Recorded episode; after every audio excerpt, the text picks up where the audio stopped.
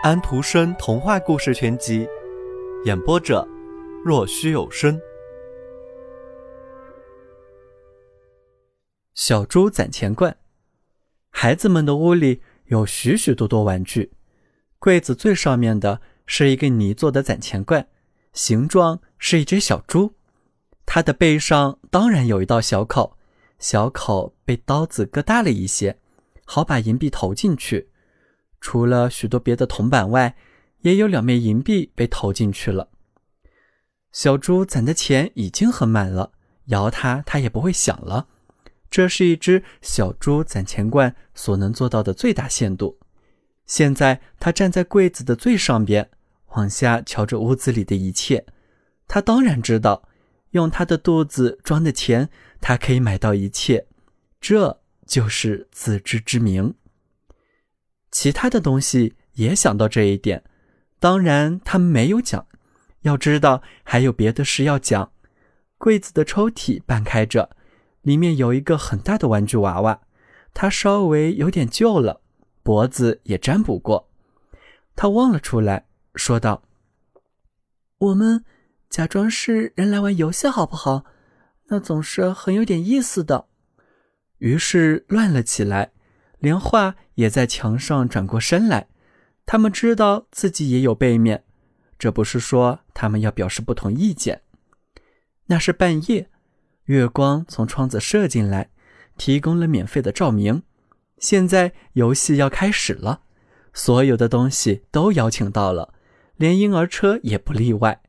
不过这车子是粗糙玩具，他说道：“各自有各自的用场。”不能全都是出身高贵的，谁都可以有所作为。人们常这样说。小猪攒钱罐是唯一一个接到书面邀请的。他站得太高，别的玩具以为他一定不能听到口头邀请。他也没有回答他是否应邀，因为他没有来。要是他参加的话，他必得就地欣赏。这一点他们可以安排，他们也做了这样的安排。马上就搭起了玩具娃娃的戏台，是这样搭的：他可以径直看到戏台上。他们先要演一出喜剧，然后喝茶，进行智力练习。就这样，他们便立刻开始了。姚马谈到了训练和纯种，婴儿车讲到火车和蒸汽动力。要知道，他们全都有属于自己专业的知识，他们有的是可以讲的。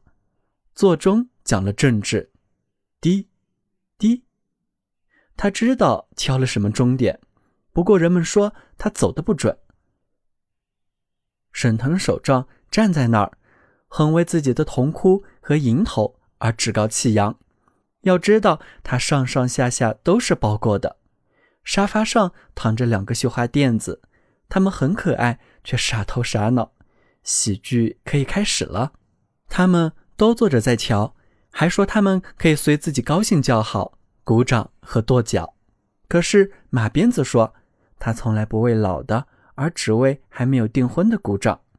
鞭炮说我为谁都鼓掌。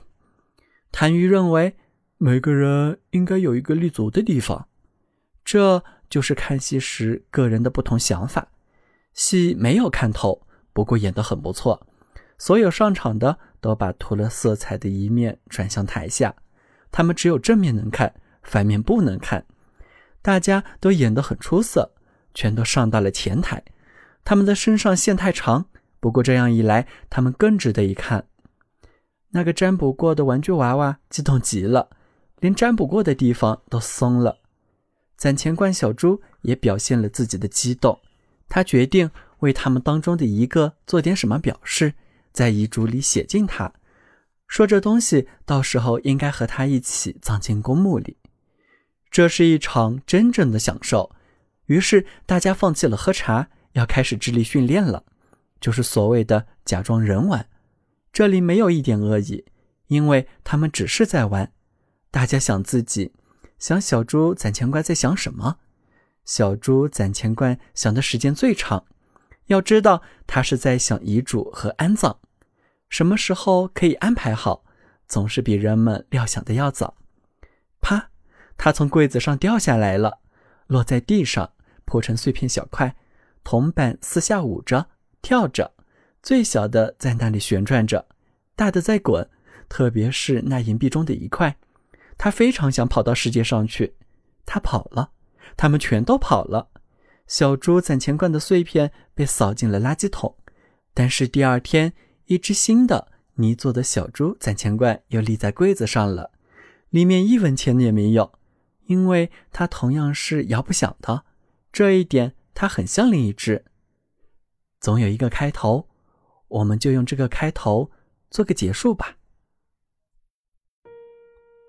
小朋友们，今天的故事已经讲完了，请闭上你们的眼睛吧，晚安。